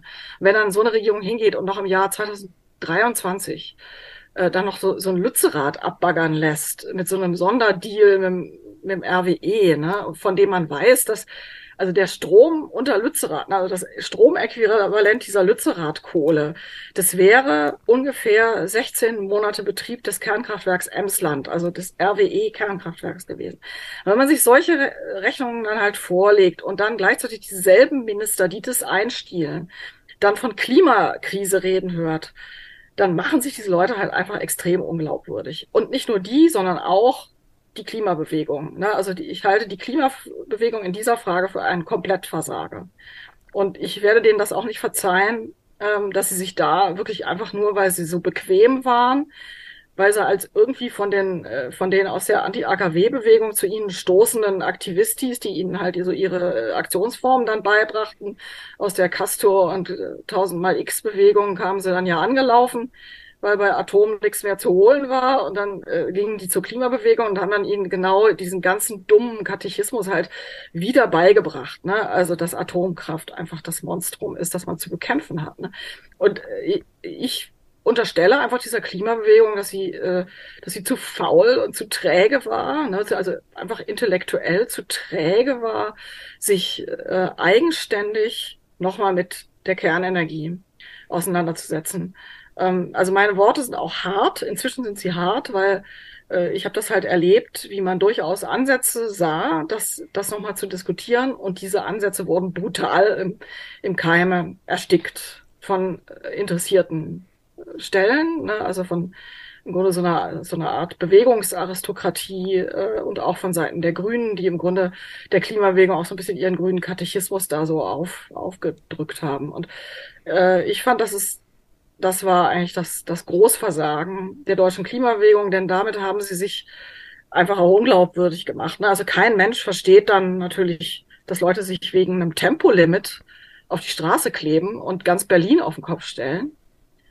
Und wenn man dann nachrechnet und sieht, dass der Erhalt dieser sechs Kernkraftwerke und äh, wenn dann wirklich statt ihrer äh, Kohlekraft vom Netz gegangen wäre, den 20-fachen Effekt dieses Tempolimits gehabt hätte, dann muss man sich, dann muss man einfach die Klimabewegung fragen, Leute, worum geht's euch jetzt eigentlich? Wenn es euch um CO2-Ausstoß geht, da, und das ist ja ausweislich eurer Forderung der Fall, dann habt ihr euch da irgendwie ganz gewaltig verrechnet. Und Oh, ja, und das steht halt offen jetzt da. Ne? Also dieser Vorwurf steht für mich unbearbeitet im Raum. Ich habe mich auch ehrlich gesagt jetzt ein bisschen auch, auch verabschiedet ne, von dieser Klimabewegung. Also ich, ich halte die nicht mehr für einen richtig redlichen Faktor in der Diskussion. Und das ist in anderen Ländern ja durchaus anders. Ne? Also in anderen Ländern haben die Klimaaktivisten halt äh, zumindest haben sie die Position des Weltklimarats äh, referiert, ne, der ja sagt, ja, bis 2030, ne, in diesen nächsten Jahren, wo wir halt einfach schnell Masse machen müssen, schnell hochlaufen lassen müssen, äh, da sind erneuerbare Energien tatsächlich da einfach massemäßig, weil man die einfach schnell bauen kann, weil die auch leicht baubar sind, von jedem praktisch baubar sind. Ähm, da spielen die eine beherrschende Rolle. Aber Klimaschutz hört ja 2030 nicht auf, sondern es ist eine, eine Generationenaufgabe für die nächsten Jahrzehnte, die Energieversorgung sicherzustellen. Wir werden immer mehr Strom brauchen, weil wir ja alle Prozesse elektrifizieren wollen. Und da ist, schlägt dann die Stunde der Kernenergie, ne, die äh, zumindest in Industrieländern des globalen Nordens im Hintergrund da einfach die Erneuerbaren absichern könnte. Ne, das ist, äh, das ist eine ganz pragmatistische Sichtweise. Ja, es wird wahrscheinlich global gesehen äh, so ein 10% Anteil an Kernenergie geben, aber wenn man den runterbricht dann auf Länder, dann werden das bestimmte Ländergruppen sein, äh, die primär da betroffen sind. Und das sind halt tatsächlich eher Industriegesellschaften des globalen Nordens, die auch sehr hohe CO2-Lasten abzu abzutragen haben. Ne? Und in anderen Ländern sagen Klimabewegte, ja, so ist es halt. Ne? Es müssen halt alle diese Technologien genutzt werden, so wie es auch im Weltklimaratsbericht im Grunde drin steht. Und damit ist das, äh, wird da erst überhaupt nicht ein Konflikt aufgebaut, sondern es wird einfach zur Kenntnis genommen, dass das so ist. Und das ist in Deutschland leider verpasst worden und deswegen haben wir jetzt eine wirklich ganz potente Klimaschutztechnologie weniger. Was hätten Sie sich stattdessen von der Klimabewegung in Deutschland gewünscht, nachdem sie ja jetzt in Ihren Augen so ja, versagt hat, muss man sagen? Ja, eben, ich hätte mir gewünscht, dass am, äh, als diese Diskussion losging, als das halt auch noch wirklich so eine Massen- und Schülerbewegung war, da, äh, die ja auch sehr viel im Grunde so, äh, so Formate entwickelt hat des Lernens. Ne? Also da, da gab es ja ganz viele äh, Veranstaltung, wo man dann Wissenschaftlerinnen und Wissenschaftler eingeladen hat, äh, einfach um so Basiswissen über, über die Gründe des Klimawandels zu lernen und auch über, über die Möglichkeiten, da Abhilfe zu schaffen. Das war ja alles wunderbar. Das war eine gute Art und Weise, das Problem anzugehen. Und den Fehler, der, der dann gemacht wurde, war, sich eigentlich nicht zu machen, was Jugendliche ja gerne tun, einfach mal skeptisch zu sein und zu sagen, ja, stimmt es denn, was die Alten uns erzählen? Äh, warum wird eigentlich nicht über Kernenergie geredet? Ne? Also das Interessante war, die Kernenergie war total tabu. Ne? Und ich habe mal mit ein paar jungen Leuten ges gesprochen darüber und die sagten mir alle, es war äh, erstaunlich, wie übereinstimmt diese Aussagen waren. Ja, so eigentlich habe ich mich noch nie mit Kernenergie beschäftigt und irgendwie, äh, ich wusste gar nicht mehr, dass noch Kernkraftwerke überhaupt laufen. Ich dachte, das sei schon längst aus und uns wurde auch immer gesagt, äh, das sei gegessen, das Problem. Und deswegen sollten wir uns jetzt besser auf erneuerbare Energien konzentrieren. Also ich glaube, so habe ich mehr oder weniger, glaube ich, wiedergegeben, was so der Mainstream-Gedanke war. Sprich, es ist eh gegessen, wir müssen uns damit nicht mehr, nicht mehr befassen. Und ähm, das wurde aber auch systematisch von den Älteren, sprich äh, den Grünen oder auch eben den Anti-AKW-Bewegungsresten, die dann zur Klimabewegung wechselten, das wurde ihnen auch regelrecht eingebaut bläut, ne, dass man bitteschön, also ne, als, als Greta Thunberg irgendwann so einen ganz äh, kleinen Anschein machte, äh, dass sie zumindest sagte, ja, laufende Kernkraftwerke sind immer besser als Kohlekraftwerke oder so, ne? Äh, die, die, die hat da ja kein Atomprogramm aufgelegt. Die hat einfach nur gesagt, ja, Kernkraftwerke sind CO2-arm und deswegen auf jeden Fall den Kohlekraftwerken vorzuziehen. Und das äh, mit Blick auf Deutschland hätte das tatsächlich bedeutet, und das war ja dann auch so ein Vorschlag, den ich zusammen mit äh, Rainer Moormann, einem Nuklearwissenschaftler, gemacht habe. Äh, es hätte bedeutet, den Kohleausstieg vorzuziehen und den Atomausstieg nachzustellen und nicht das zu tun, was man de facto gemacht hat, nämlich den Atomausstieg vorzustellen, vorzuziehen und den äh, Kohleausstieg, wer weiß noch wie lange, auf sich warten zu lassen. Und das ist nämlich genau der Punkt. Meine Prognose ist, die werden das halt, äh, die werden Schwierigkeiten bekommen, dieses Ziel 80 Prozent Erneuerbare bis 2030 zu erreichen. Und ähm, ich bin mir, ich befürchte, dass die nicht mal den Kohleausstieg 2030 behalten können, sondern ähm, auch da wird, werden wir nochmal Modifikationen sehen. Nämlich im Endeffekt schlägt immer die Versorgungssicherheit das Klimaziel. Leider ne, ist so. Jede Regierung weiß, würde sie wirklich die Versorgungssicherheit riskieren, dann würde sie davon aus dem Amt gefegt und genau das will natürlich auch Herr Habeck nicht. Und dann wird zur Not das Klimaziel der Versorgungssicherheit geopfert. Und genau dieses Dilemma ne, haben ja die Klima, hat ja die Klimabewegung in Lützerath nur lautstark angesprochen. Ne, die haben ja lautstark protestiert gegen diesen Kohleplan. Sie haben aber nicht äh, mal, ne, also nach dem A sagen haben sie halt nicht B gesagt, nämlich mal gefragt, ja, passt das denn jetzt eigentlich noch mit diesem gleichzeitig laufenden Atomausstiegsprogramm zusammen? Und das passt natürlich nicht zusammen. Ne? Deswegen bin ich noch nach Lützerath gefahren und habe Schild Lützi bleibt, wenn Emsland bleibt. Ne? Aber äh, natürlich äh, hat nie irgendjemand aus der Klimabewegung, wirklich niemand, der da irgendwas zu sagen hat, hat jemals das Angebot wahrgenommen, ähm, mit jemandem wie mir zum Beispiel mal sich zu unterhalten oder eine Veranstaltung zu machen. Äh, und es hat natürlich mehrere Gründe. Erstens mal diesen genannten, von mir genannten und kritisierten Grund, dann aber auch, äh, ich gebe auch zu, dass ich selber mit dran schuld war, weil weil ich so sauer auf die war, war ich dann irgendwann auch sehr hart mit denen im Gericht. Ne? Also ich habe irgendwann auch nicht mehr gefackelt äh, mit meiner Kritik und habe gesagt, Leute, wenn ihr einfach so ja, ich habe es beim Namen genannt. Ich habe gesagt, ihr seid mir einfach intellektuell zu unredlich und zu träge, ähm, äh, dass ihr das einfach verweigert, darüber nachzudenken. Und da war ich auch sauer und habe dann auch etliche, mir etliche Entgleisungen dann auch geleistet. Ne? Und wenn dann, dann ist auch irgendwann der Ofen aus. Also da ist keine Dialogfähigkeit mehr da. Das betrifft beide Seiten. Ne? Also würde ich mich auch selbst nicht ausschließen. Stichpunkt CO2, Frau Dr. Wendland. Ähm, die Kernkraft, wie Sie gesagt haben, wurde vom Hof gejagt. Äh, stattdessen setzen wir jetzt wieder auf Kohle. Das ist doch unter CO2-Gesichtspunkten eigentlich kompletter Irrsinn, oder? Ja, man setzt natürlich nicht auf Kohle, man setzt hundertprozentig auf EE. Ne? Also alle reden von erneuerbaren Energien. Also wenn Sie müssen nur mal die Nachrichten anmachen, äh, man wird ja fast overgekillt. Ne? Mit diesen, von morgens bis abends hört man eigentlich nur, äh, was da alles an Ausbauprogrammen und an, an Hilfen und an Maßnahmen und an Unterstützung und an Steuergelder und so weiter in dieses Programm reinge, äh, investiert wird. Also es ist nicht so, dass man sagen könnte, die Regierung setzt auf Kohle. Das Problem ist, dass sie durch die Hintertür aber die Kohle halt immer wieder reinholen muss, weil dieses erneuerbaren Energien Ausbauprogramm, äh, was ein reines Masseprogramm ist für die Erzeugerseite, ähm, sich zum Beispiel viel zu spät um die Speicherung gekümmert hat. Und das Interessante ist eben, warum ist das so? Weil innerhalb der erneuerbare Energien Befürworterfraktion gibt es durchaus auch Fraktionierung. Ne? Also da gibt's so die Claudia Kempfert, die behauptet erstens, also die widersprechen sich auch teilweise untereinander, aber auch sogar manchmal sich selbst. Ne? Äh, Beispiel Frau Kempfert, die äh, zunächst mal behauptet hat, man bräuchte gar keine Speicher, es reichte, die Erneuerbaren auszubauen und bei Überschüssen müssten die halt abgeregelt werden, es sei billiger als zu speichern. Ne? Und dann äh, behauptete sie vor einem Jahr ungefähr, Speicher gäbe es noch und nöcher, gäbe es bereits. Ne? Andere Fraktionen der Erneuerbaren Energien Lobby sagen, nein, die gibt's nicht bereits, das müssen wir ganz massiv dazu bauen. Aber auch da sind sich dann die Akteure wieder nicht einig. Äh, ist das jetzt eher Richtung, geht das Richtung Batteriespeicher? Da ist das aber eigentlich nur eine Lösung für Kurzzeitspeicherung äh, und vor allen Dingen für den Bereich des Wohnens. Ne? Also wer eine Photovoltaikanlage hat, kann sich natürlich einen Hausspeicher äh, zulegen und kann sich dann zum Beispiel über Nacht tatsächlich dann mit seinem tagsüber eingespeicherten Solarstrom versorgen. Das Problem ist eben, wie immer, äh, das, was im Horizont des Einfamilienhauses einigermaßen funktioniert, äh, funktioniert eben noch nicht im Horizont einer Industriegesellschaft, die Stahlwerke und äh, Chemiereviere mit Strom versorgen, vor allen Dingen auch mit Prozesswärme versorgen muss. Und da beginnen halt dann wirklich die Probleme und das ist auch einer der Gründe, warum die Kohle und das Gas dann einfach durch die Hintertür wieder reinkommen.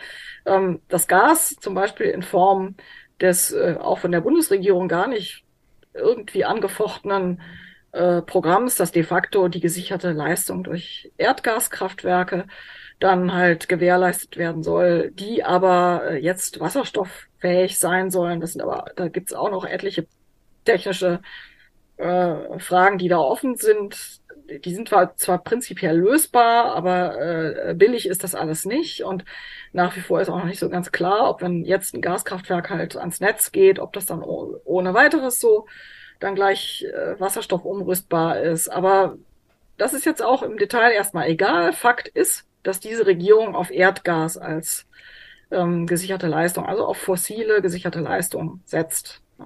Obwohl sie hätte, wenn hätte sie es anders aufgezogen. Äh, das heißt, wäre nicht eine Technologie als Zielvorstellung da gestanden äh, und als Selbstzweck, sondern hätte man ein CO2-Ausstoßziel als Zielvorgabe gesetzt.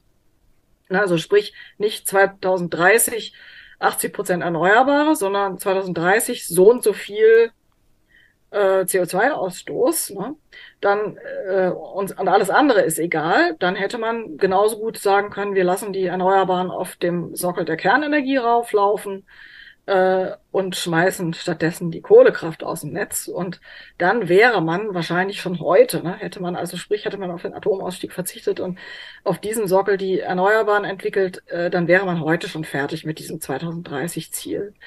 Und das ist eben äh, diese geschilderten Probleme, dass A, es auch innerhalb dieses erneuerbaren Lagers durchaus Fraktionen gibt, die unterschiedliche Dinge wollen.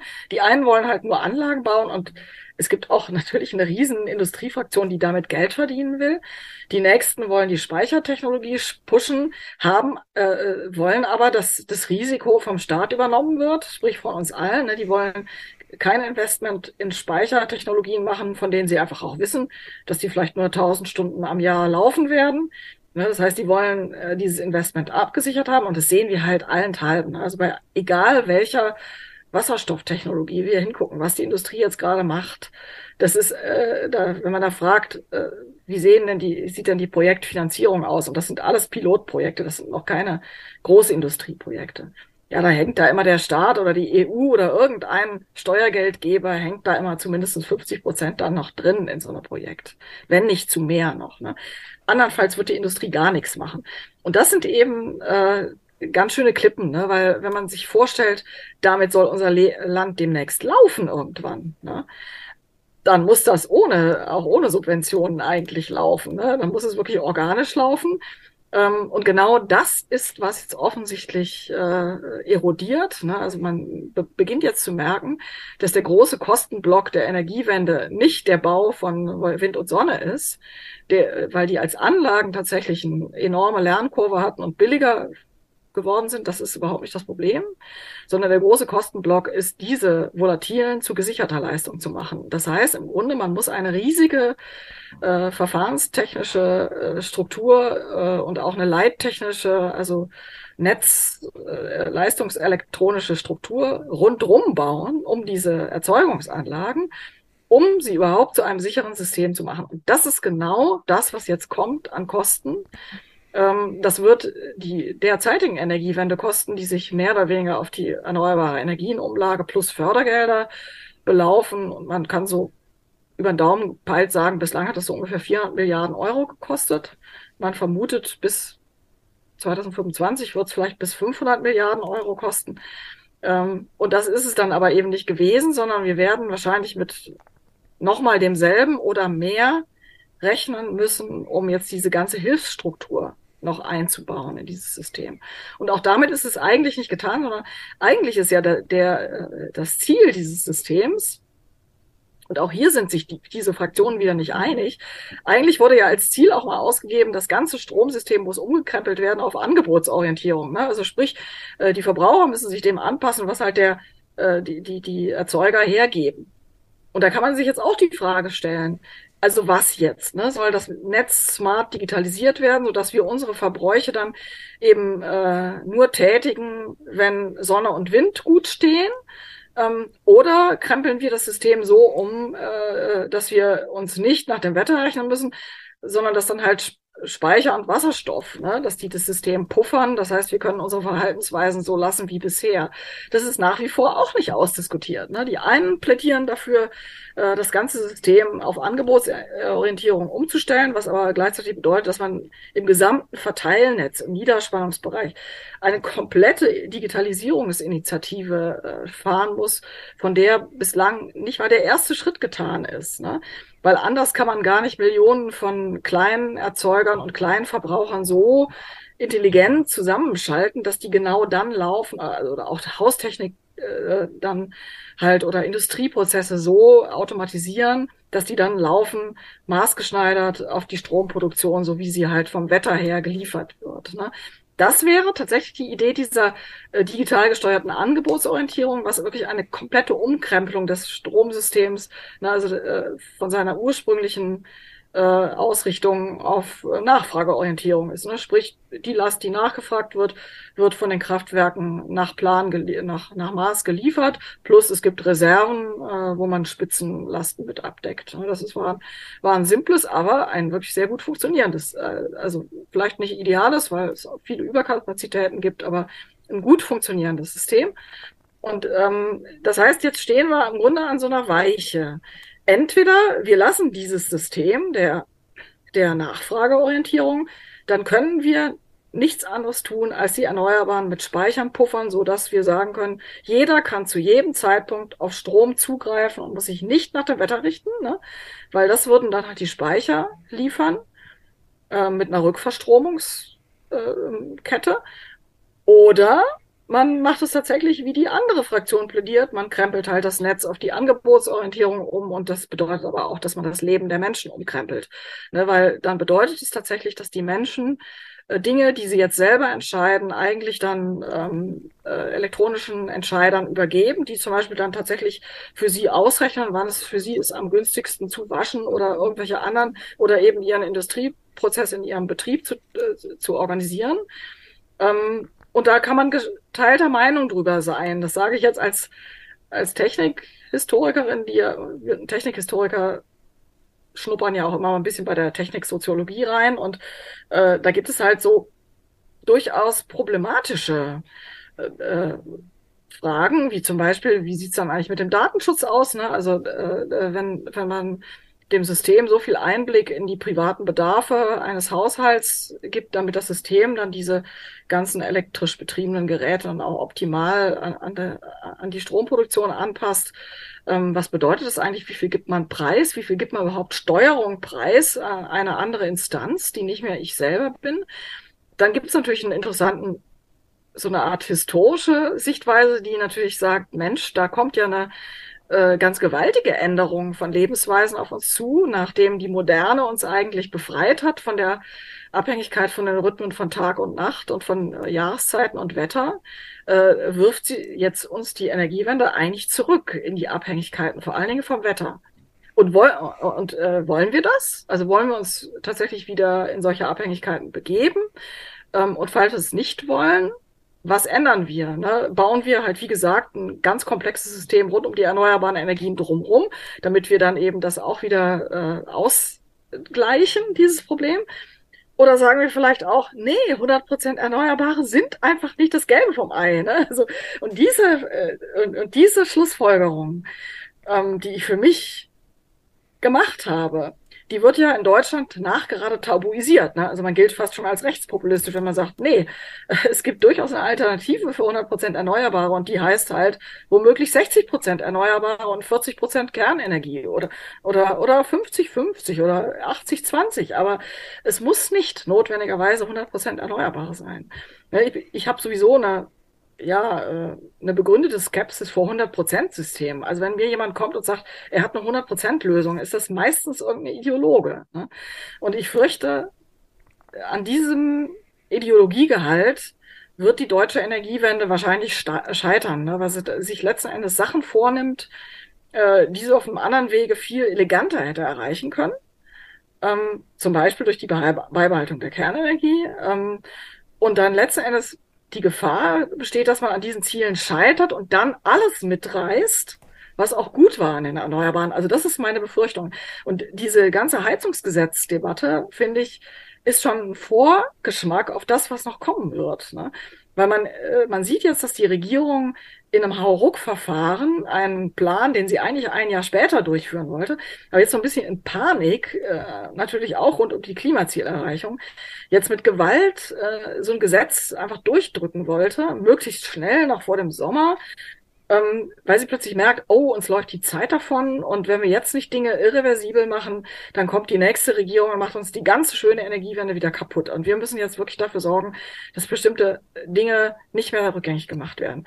So, und diese Mentalität, hinter sich die Brücken zu verbrennen, das ist das, was ich der, äh, also dieser Energiestrategie Habeck halt vorwerfe. Ne? Also das sieht man an den Kernkraftwerken ganz eklatant dass man die jetzt über Bord geschmissen hat, dass, oder eben, dass man die verbrannt hat, hat den einzig und alleinigen Grund, dass man Angst hatte, dass ein Beibehalten der Kernkraftwerke ein Einfallstor ist für die tolle Idee, neue Kernkraftwerke zu bauen. Meiner Meinung nach gute Idee, neue Kernkraftwerke zu bauen. Und das hätte automatisch bedeutet, keine 100 Prozent Erneuerbaren, sondern vielleicht nur 80 Prozent oder nur 60 Prozent. Und das wollte man einfach nicht zulassen. Ne? Also man kommt im Grunde ähm, also man hat den Eindruck, sie, die wollen wirklich mit Gewalt jede Alternative verbauen oder verbrennen oder zerstören, damit dann als Ausweg nur noch die Flucht nach vorne bleibt, in diese 100% Erneuerbare. Und das ist ein so, äh, äh, das ist auch, für meine Begriffe ist es auch, zumindest was diese bestehenden Kernkraftwerke anging, das war auch eine ungeheure Verschwendung an, an ja, an volkswirtschaftlichen er äh, Errungenschaften, also schlicht an Geld und an Material und an Personal, was noch hätte wirklich zum Guten für dieses System arbeiten können. Ja, und äh, das, das kann ich mir nicht anders erklären als durch Ideologie. Das hat mal ein Wirtschaftsblogger hat mal gesagt, das ist wie man schlägt ein Loch ins Rettungsboot, damit die Matrosen schneller rudern. Ja, und das ist so ein bisschen, das war äh, die Situation 2023 und ich fürchte halt, dass die im Grunde dieses an sich gute, äh, das an sich gute Anliegen, ne? jeder weiß, dass die, dass der Heizungssektor reformiert werden muss, damit er die Klimaziele einhält. Aber wir sehen halt die Art und Weise, wie es handwerklich gemacht wird, ne? und die Art und Weise, wie man versucht, Flöcke einzuschlagen, ähm, damit Menschen dann auch irgendwie nicht zurück können oder sich, sich nicht irgendwelche anderen Wege suchen, um da doch wieder, wieder wegzuwitschen, so, ne, aus diesem System. Ähm, das alles macht halt ungeheuer böses Blut und äh, dass sie nur halt vorher dann auch noch diesen Atom, äh, diese, diese Laufzeitverlängerung verweigert haben, macht sie auch nicht sehr glaubwürdig. Ne? Was, also wer jetzt sich hinstellt und sagt, wir müssen das jetzt hier unbedingt durchziehen wegen des Klimaziels, den kann man nämlich fragen, ja, äh, schreib doch mal auf, wie viel, rechnet doch mal aus, wie viel Megatonnen CO2-Ersparnis das ergibt ja, und das hat Herr Greichen sogar netterweise gemacht. In einer, Anfrage, einem Brief auf diese Frage hat er nämlich auflisten lassen, was dieses Heizungsgesetz, und zwar, da war noch die verschärftere Variante davor, war da gemeint, wie viel äh, CO2-Ersparnis das kumulativ bis 2030 eigentlich erbringen würde. Und da kam raus, dass ungefähr 44 Megatonnen CO2-Ersparnis erbringt dieses Heizungs, dieses GEG e bis inklusive 2030. So, und wenn man daneben stellt, dass alleine drei Kernkraftwerke hätte man statt ihrer Kohlekraftwerke stillgelegt, alleine drei Kernkraftwerke hätten im Jahr ungefähr 30 Megatonnen eingespart. Ne? Also daran merkt man dann doch, liebe Leute, bei euch läuft wirklich die Verhältnismäßigkeit überhaupt komplett schief. Ne? Also ihr könnt nicht dem ganzen Land ein Heizungsgesetz aufs Auge drücken, äh, was den Leuten wirklich in die Hütte eingreift und dann gleichzeitig diese mega Gelegenheit der CO2-Ersparnis auf der Straße liegen lassen, nur mit dem Argument, das würde dann ja äh, den Elan der Menschen, CO2 einzusparen, dann verringern, weil sie ja denken könnten, die Kernkraftwerke würden das ja schon alleine regeln.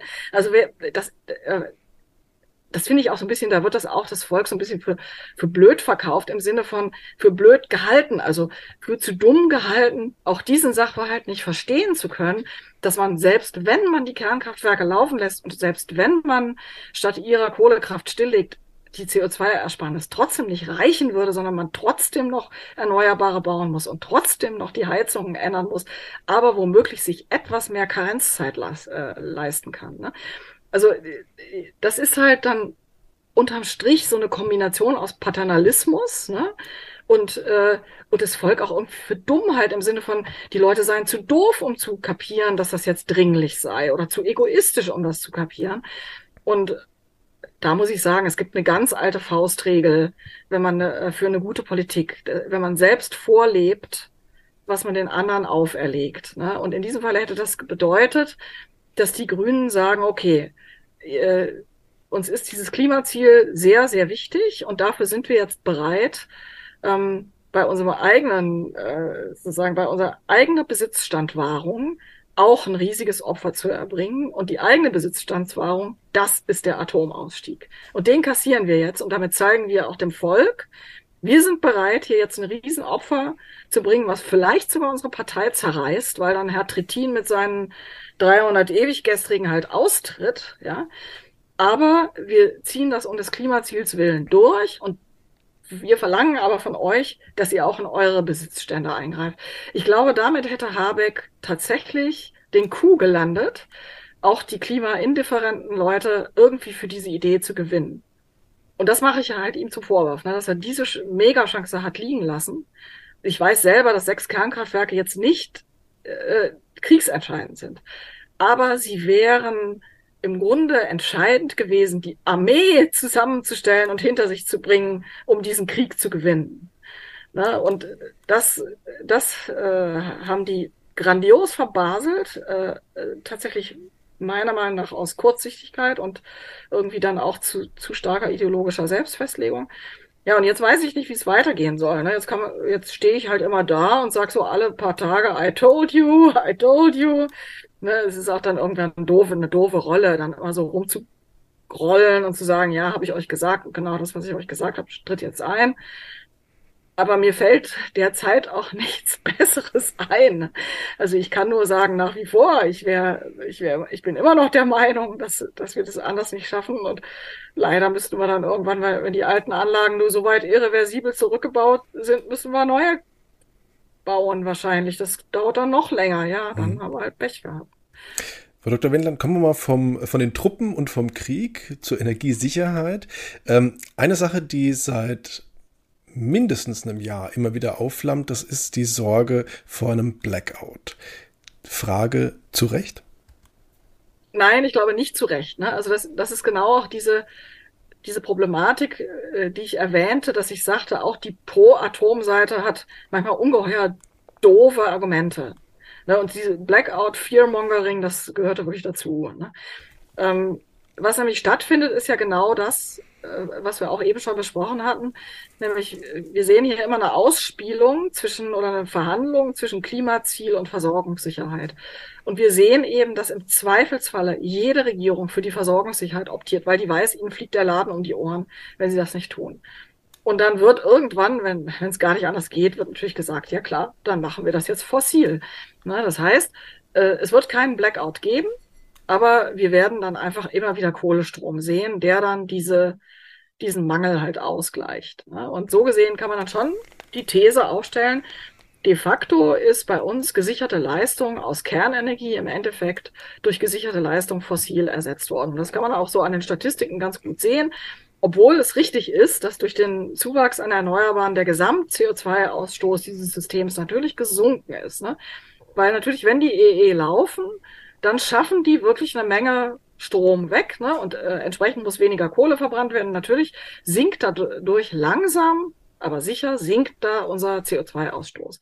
Aber im Vergleich zu dem, wie er hätte sinken können, wenn man die Kernenergie beibehalten hätte, ist das echt eine ziemlich schlechte Performance, die wir da sehen. Ne? Und äh, man sieht halt, durchschnittlich sind in den letzten Jahren ungefähr 25 Gigawatt fossil. Das meiste waren Stein- und Braunkohle und dann eben noch so immer so fünf bis zehn Gigawatt Gaskraft je nach Jahr. Also so Faustformel, 25 Gigawatt fossil waren durchschnittlich bei uns im Jahr am Netz fest.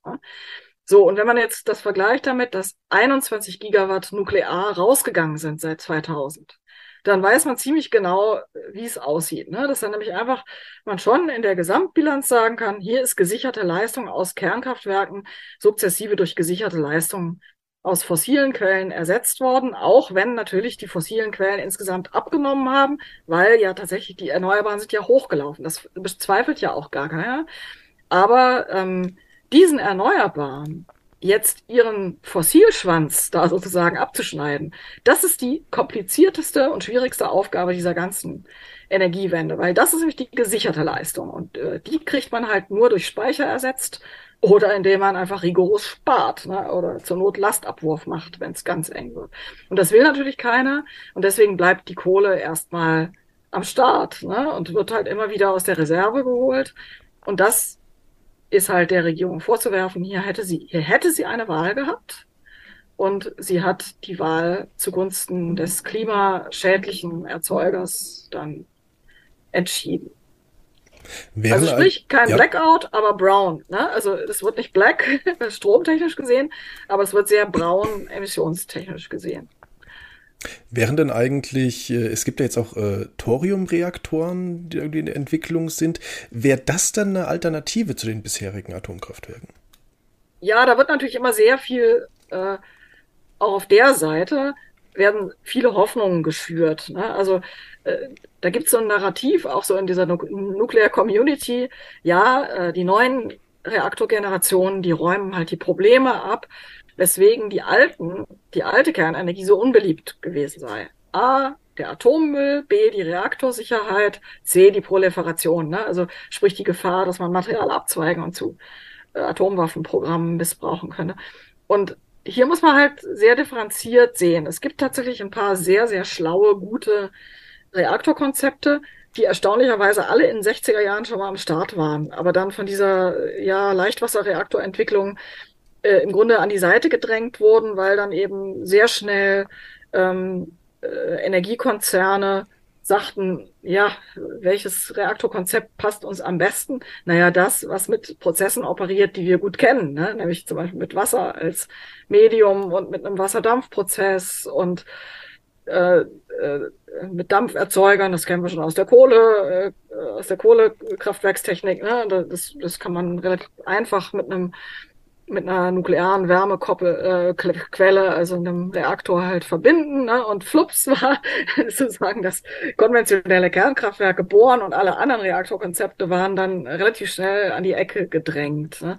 Das heißt, was jetzt da gemacht wird, ist erstaunlicherweise sehr oft, also wenn man sich zum Beispiel Flüssigsalzreaktoren anguckt, das sind alles Konzepte, die waren in den äh, 60er Jahren teilweise sogar als Pilotanlagen gebaut und die hat man dann wieder zur Seite gelegt, weil es keiner hat keiner wollte daraus eine Serie bauen und das irgendwann einem Stromversorger andrehen. Und deswegen hat man es dann wieder gelassen.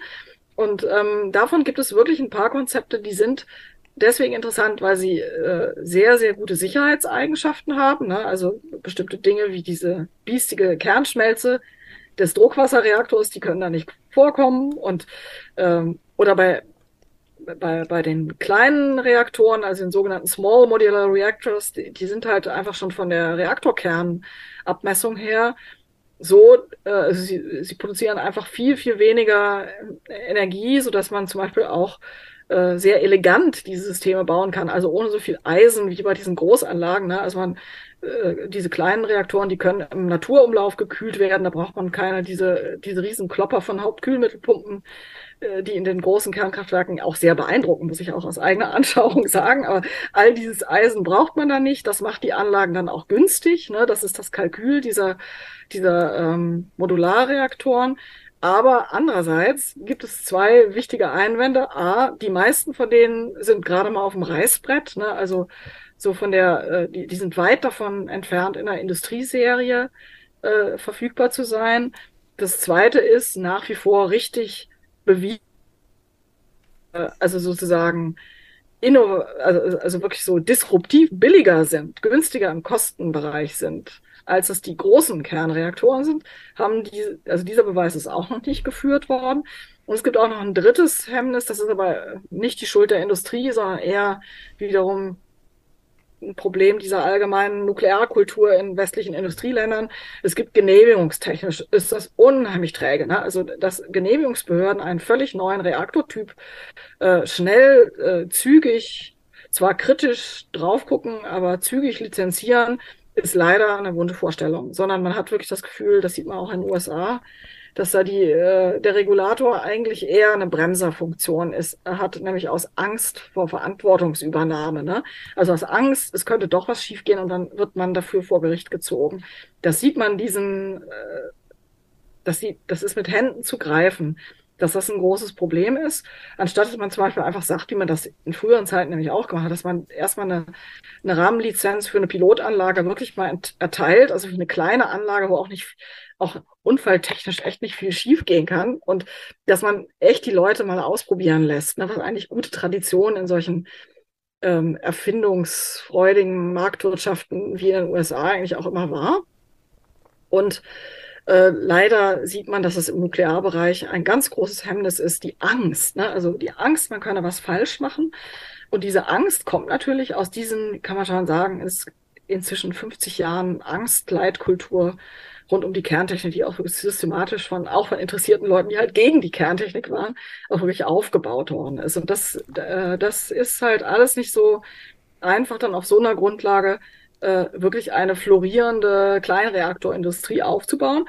Und da gibt es natürlich auch noch Einwände, die sagen, ja, so richtig sind die großen Probleme nicht ab, wenn man sie als Probleme empfindet, ne? wie zum Beispiel Atommüllumfang, äh, ist derzeit nicht richtig absehbar, dass die kleinen Anlagen so viel weniger Atommüll machen, weil man halt von diesen kleinen auch ganz viele nebeneinander stellen muss, um den gleichen Effekt zu erzählen wie, ne? Also so ein Kraftwerk wie Gronde, wo ich meine Feldforschung mache, die, das haut halt 4000, 1400 Megawatt raus und da muss man schon ziemlich viele SMRs nebeneinander stellen, um einfach diesen selben Effekt zu bekommen, nämlich drei Millionen Haushalte mit Strom zu versorgen. Und ähm, das Interessante ist jetzt technikhistorisch gesehen, dass gerade deswegen man ja auf die großen Leistungsklassen gekommen ist, ursprünglich im Reaktorbau, dass man gesagt hat, es ist viel einfacher, einen großen Leistungsreaktor mit so einem Output von 1,5 Gigawatt dahinzustellen, als so viele Kleinanlagen, die man alle immer neu genehmigen muss, wo man extra Personal braucht, wo man die extra äh, überwachen muss und die dann auch noch verstreut im Land stehen. Es ist viel einfacher, als wenn man, äh, wenn man halt das so in einem Aufwasch mit einer Großanlage macht. Ne, das war der Das war der ursprüngliche Gedanke, ne, der uns zu diesen großen Anlagen äh, geführt hat. Und in Osteuropa, wo ich auch Forschung mache, ist das ja noch viel extremer. Ne? Da, da, stehen dann von diesen Kloppern gleich vier oder sechs Blöcke nebeneinander. Ne? Oder auch in Frankreich hat man das ja eher so gemacht. Das heißt, da hat man richtige Reaktorparks dann halt in die Landschaft gesetzt und das wirklich sehr stark zentralisiert. Und das heißt, lange Rede, kurzer Sinn. Diese SMR-Geschichte äh, ist jetzt zwar in aller Munde, hat aber meiner Meinung nach noch gar nicht so richtig bewiesen, dass sie jetzt wirklich so qualitativ was völlig Neues und anderes machen. Und äh, dazu kommt auch noch, dass meiner Meinung nach in der Diskussion doch äh, gerade so was Reaktorsicherheit angeht, doch die bestehenden Anlagen, ne, also Druckwasserreaktoren der Generation 3 Plus mit noch zusätzlich passivisierten Sicherheitssystemen auch so ein bisschen unterschätzt werden. Ne? Also die sind schon inzwischen so ausgereift und so schlau gemacht, dass ich auch erstmal die Hand für die ins Feuer legen würde. Ne? Ich würde sagen, das sind für die nächsten, ähm, für die nächsten paar Jahrzehnte das absolut passende und gute Anlagen und die haben einen Vorteil, und der ist angesichts der Kri Klimakrise halt ein ziemlich guter Vorteil. Sie sind baubar. Das heißt, die sind alle lizenziert in der EU. Die könnte man jetzt, ne, also wenn man jetzt ein Genehmigungsverfahren für einen Kraftwerksstandort anleiern würde, dann wäre das eine baubare und auch in der in, in Deutschland genehmigungsfähige Anlage. Ne? Und das ist natürlich was anderes, als wenn man hier ein völlig neues Reaktorkonzept, wie zum Beispiel Flüssigsalz oder Thorium oder oder äh, eben auch mannigfaltige, auf viele verschiedene Arten gekühlte, schnelle Reaktoren, dann nochmal so Bleikühlung und Wismutkühlung, was da alles noch an Pilotprojekten gibt. Ja, das, äh, das ist alles super interessant, aber versuchen Sie mal eine deutsche Atomaufsicht davon zu überzeugen, so einen Reaktor zu lizenzieren. Da bin ich mir ziemlich sicher, dass die weniger Schwierigkeiten hätten, einen EPR zu, äh, zu genehmigen, als dann halt so eine neue Anlage. Ne? Wenn denn mal das, also gesetzt den Fall, der politische Wille wäre da, äh, wieder ein Kernkraftwerk in Deutschland zu bauen. Und deswegen ist mein Fazit dieser ganzen Diskussion eben hier auch wieder sehr, ne, dass ich sage, oh ja, das ist mal wieder wie immer in der Kerntechnik ganz komplex und ganz ambivalent und nicht alles, was Gold ist, äh, was glänzt, ist Gold und auch nicht alles, was so schlecht geredet ist, ist eigentlich wirklich so schlecht. Ne? Äh, ich weiß, es ist dann immer sehr ermüdend für, für meine Zuhörer, wenn sie sich diesen langen Sermon dann anhören müssen. Aber ich kann es nicht anders als, also äh, ich glaube, es ist die ehrlichste Art, damit umzugehen, zu sagen, nee, äh, setzt man gar nicht gar nicht so viele Hoffnungen in diese, in diesen Trend. Mhm. Jetzt haben wir viel über die Situation in Deutschland geredet. Schauen wir mal ein bisschen über die deutschen Grenzen hinaus. Ähm, ist Deutschland mit seinem Atomausstieg da so Teil von einer breiten Phalanx oder ist man da eher so allein auf weiter Flur weltweit gesehen? Ja, man muss halt unterscheiden. Ähm, wenn man weltweit guckt, was machen jetzt alle Länder der Welt, dann muss man feststellen, die wenigsten machen Kernenergie, weil die wenigsten müssen es auch. Ne? Also es gibt in der Welt relativ viele, äh, gerade im globalen Süden, gibt es sehr viele Länder, die haben hervorragende Bedingungen für erneuerbare Energien. Die sind klimatisch oder äh, einfach von, vom Breitengrad her viel begünstigter als wir. Es gibt viele Länder, die super klasse eigentlich fahren, wenn die vielleicht sogar mit solaren Großkraftwerken und Speichersystemen können die sich als Land äh, versorgen, ne, wenn es zum Beispiel solche Wüstenstaaten geht. Es gibt zum Beispiel Länder, die haben eine äh, drei, vier große Wasserkraftwerke, die die Sowjets in den 60er Jahren gebaut haben, äh, wenn die noch Wind- und Photovoltaik dazustellen, sind die so fast auf 100 Prozent. Die brauchen noch ein bisschen Gaspieker und dann äh, haben die eigentlich ihre Energiewende gemacht. Ne? Das heißt, es ist immer wichtig zu sagen, Kernenergie ist keine global und pauschal und One-Size-Fits-it-all-Lösung, sondern Kernenergie ist interessant für bestimmte Situationen. Und diese Situation heißt, große Industriegesellschaft, zumeist im globalen Norden und im Schwellenländerbereich. Und ähm, weil es genau diese Länder sind, die sehr, sehr viel, also die sehr starke ähm, Industrien haben, entsprechend viel CO2-Ausstoß haben, den sie irgendwie loswerden müssen. Also sie müssen sehr, sehr viele Prozesse elektrifizieren. Und da wird die Kernenergie dann interessant. Und genau in den Ländern, wo diese sozusagen Anforderung herrscht, sehen wir auch, dass sie es tun. Das sind entweder klassische Länder, die Kernenergie einfach schon längere Zeit haben und sie einfach behalten. Also dazu würde zum Beispiel halt Kanada gehören oder eben auch Schweden oder Finnland, wo durchaus nach Fukushima auch mal über Atomausstiege nachgedacht wurde, aber die dann wieder beiseite gelegt wurden. Ähm, äh, Länder wie China oder Indien gehören dazu, ne? also als, äh, als aufstrebende Großindustriegesellschaft oder eben auch als Schwellenland, obwohl man Indien jetzt eigentlich auch schon als Großindustriegesellschaft bezeichnen kann. Brasilien wäre so ein äh, Beispiel, Argentinien, ne? die gehen wahrscheinlich auch in diese Kombi-Richtung die USA sowieso, ne, an Bidens äh, Green Deal sieht man eigentlich, der, äh, der hat zwar einen Fokus auf den Erneuerbaren, das ist sehr dezidiert, aber die Kernenergie spielt halt eine Rolle bei denen. Ne? Das ist nicht wie bei uns, dass man sie rausgeschmissen hat. Ähm, dann gibt's die beiden interessanten Fälle, äh, nämlich die, die äh, Atomunfallländer, Ukraine und Japan, die beide sich äh, Japan erst jetzt erst, aber die Ukraine schon relativ schnell nach Tschernobyl sich für, wieder für Kernenergie entschieden haben. Erstaunlicherweise ist also, äh, ich habe es extra nochmal nachgeschlagen, über die Hälfte der, der ukrainischen jetzigen Kernkraftwerkskapazität ist nach Tschernobyl ans Netz gegangen. Also erstaunlicherweise, ne, die haben also nicht den Weg ins Moratorium, den Ausstieg gewählt obwohl es dort auch so eine Diskussion gab. Und wie gesagt, Japan geht jetzt auch wieder zurück. Ne, eigentlich bleibt, bleibt ehrlich gesagt im Kranz sozusagen der Industriegesellschaften, die Kernenergie traditionell genutzt haben, Deutschland fast alleine da. Ne? Mit äh, Österreich ist ein Sonderfall, die sind ausgestiegen, bevor sie richtig eingestiegen waren. Die Schweiz äh, hat zwar formal einen ähnlichen Weg wie Deutschland, ne? Atomausstieg und Energiewende, das heißt bei denen sogar auch so, äh, aber sie machen es wesentlich bedächtiger und haben sich auch ein Hintertürchen gelassen, nämlich bei denen äh, gibt es halt keinen festen Atomausstiegstermin, sondern solange die Anlagen ihren Sicherheitsnachweis führen können, dürfen die am Netz bleiben. Und das war sehr weise von den Schweizern. Ne? Also hätte zum Beispiel Deutschland das gemacht, äh, hätten sie jetzt viele von den Problemen, die sie, die wir haben, nicht. Aber wie wir wissen, so oft, die Deutschen machen bestimmte Dinge immer so mit besonderer Werbe äh, und auch mit so einem gewissen Messianismus, dass sie allen so übers Knie gebrochen zeigen wollen, dass es so geht und dass man dann als Vorbild da voranschreiten soll.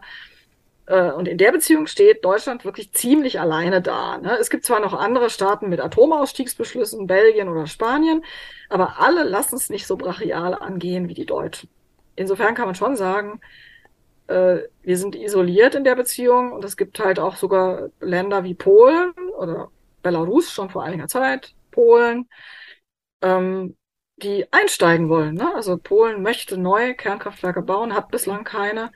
Dann gibt es äh, Länder wie Tschechien, die Slowakei, die auch schon seit den 70er Jahren dabei sind und auch planen, noch Ungarn auch, noch neue dazu zu bauen. Ne? Das heißt, wenn man sich jetzt so richtig in der EU mal umguckt, stellt man fest, dass eigentlich mehrheitlich doch auf komplementäre Systeme gesetzt wird. A, das ist ein wichtiger Befund. Und B, was ich auch nicht äh, unwichtig finde, ich habe noch aus keinem dieser Länder gehört, dass die ernsthaft diese Umkrempelung des St Stromsystems betreiben, also auf Angebotsorientierung. Ich höre es nirgendwoher. Ich höre das nur aus Deutschland.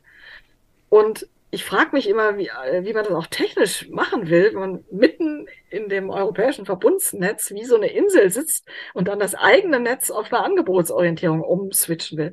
Wie soll das eigentlich gehen? Also das ist mir, da, da müsste ich mich jetzt noch mal mit Fachleuten unterhalten. Äh, äh, das ist mir nicht so ganz klar, ne, wie, wie sowas dann passen soll.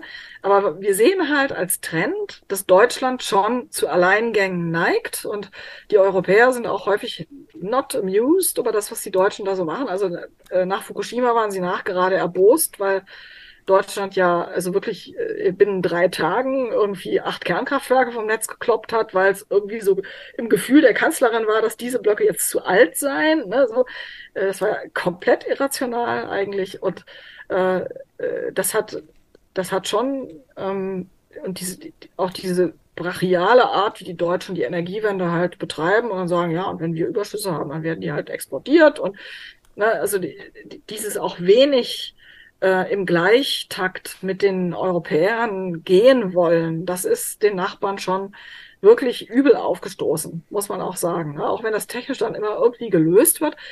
Aber Deutschland erzeugt immer wieder diesen Eindruck bei den anderen, dass es A, sehr belehrend unterwegs ist, B, aber dann gar nicht performt. Ne? Also es ist ja äh, alles andere als ein super Performer beim CO2-Ausstoß, sondern, sondern ist häufig zusammen mit Polen die dreckigste Elektrizitätswirtschaft in, in der EU. Und ähm, die Nachbarn sind irgendwann auch so ein bisschen genervt, dass genau diese Leute dann immer ankommen und ihnen ständig da noch äh, äh, dann in die Suppe spucken wollen. Ne? Also das, das, das konnte man dann auch sehen an der Art und Weise, wie Frankreich neuerdings auf Deutschland reagiert. Während die im Grunde die letzten, kann man sagen, acht Jahre äh, sich das alles gefallen haben lassen, was aus Deutschland kam und einfach das nicht kommentiert haben im Sinne von, jede Nation hat halt ihre Energiepolitik.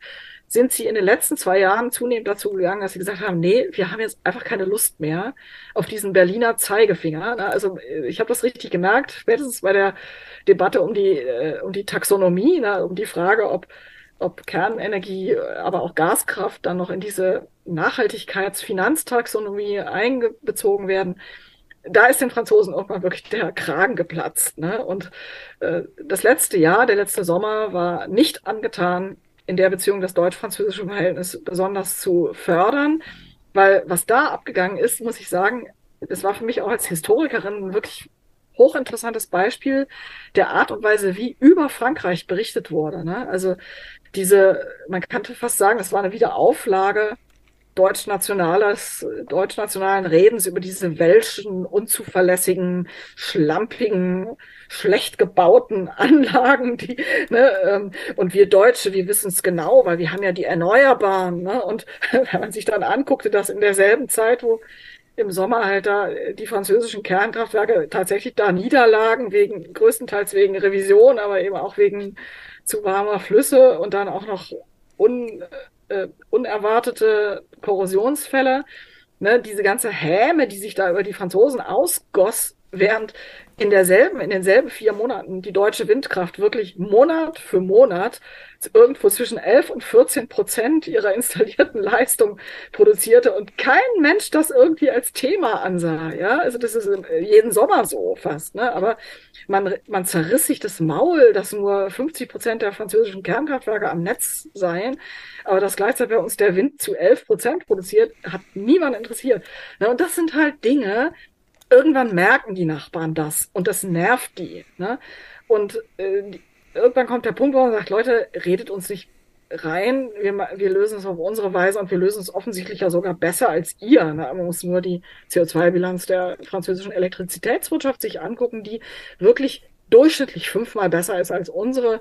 An manchen Tagenden oder in manchen Nächten ist sie sogar bis zu 13 Mal besser. Ne? Und dann äh, die haben es echt nicht nötig, sich von den Deutschen was erzählen zu lassen. Und ich glaube, es wäre sehr gut, wenn die Bundesregierung anfinge, diese Dinge abzuräumen. Ne? Also äh, womöglich zum Beispiel sagen, okay, äh, Deutschland hat sich nun mal für Atomausstieg entschieden, aber als EU werden wir ein komplementäres System bauen. Und das wird aus Kernenergie und aus Erneuerbaren größtenteils bestehen. Ne? Das einfach werden wir jetzt einfach mal akzeptieren.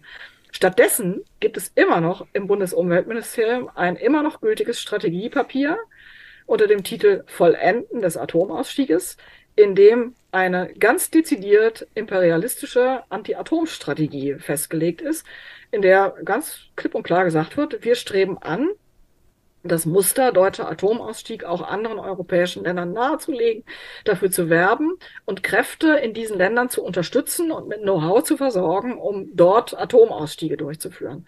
Und das ist zum Beispiel was, wo ich sagen würde, Leute, lasst die Finger davon. Also wenn, wenn es eine Axt an der europäischen Energiewende gibt, wenn wir jetzt Energiewende mal weiter definieren, nicht im deutschen Sinne, sondern als Energy Transition, wie es auf Englisch ja auch, oder Transition énergétique.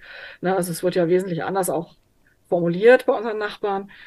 Also wenn man, wenn man das nicht gefährden will, dann sollte man von solchen imperialen Ambitionen Abstand nehmen und sollte einfach sagen, okay, wir sind ausgestiegen, aber äh, wir mischen uns jetzt auch bei den anderen nicht ein.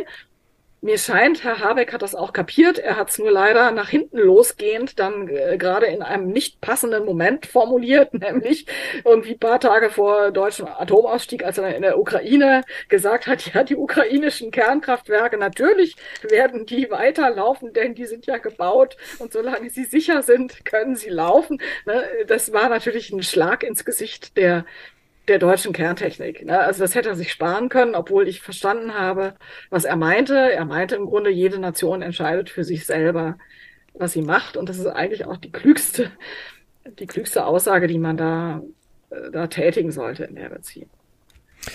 Kommen wir mal weg vom, äh, ja, vom deutschen Zeigefinger, sage ich jetzt mal. vom, vom Nachbarn, den nicht jeder mag. Ähm, die Frage zum Schluss, Frau Dr. Wendland. Gucken wir mal ein paar Jahre in die Zukunft, sagen wir fünf Jahre in die Zukunft werden wir dann wieder in Deutschland Kernkraftwerke am Netz haben? Wir werden Atomstrom im Netz haben, aber Kernkraftwerke am, am Netz eher nicht, glaube ich. Also so sehr ich es mir wünschen würde, aber wir müssen, wenn wir realistisch betrachten, in fünf Jahren, das wäre also 2028.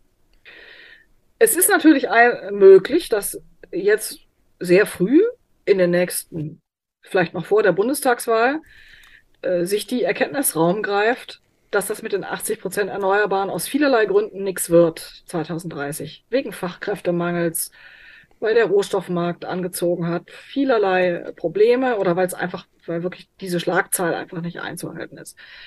Und dann könnte es natürlich sein, dass, äh, dass dann auch die Kernenergie wieder in Erwägung gezogen wird. Und dann hängt natürlich alles davon ab, wie viel ist denn schon kaputt gemacht worden und was könnte man noch retten? Ne? Also welche Anlagen sind jetzt in welchem Zustand?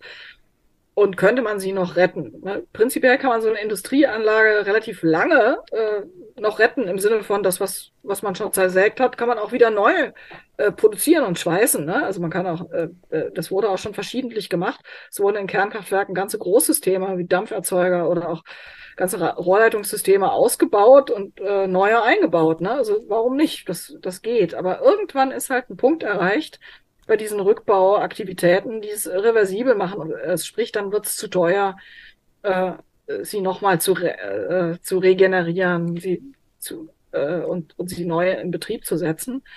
Ähm, ich glaube, auch technisch wäre es ein weniger starkes Problem als genehmigungstechnisch, ne? weil dann müsste man sehr, sehr viel nachholen dann tatsächlich an Verfahren und äh, man müsste eine Industrie, die man fast kaputt gemacht hat, auch wieder aufbauen. Ne? Das, das äh, bedeutet also auch, man müsste auch wieder Nachwuchs werben und solche Dinge.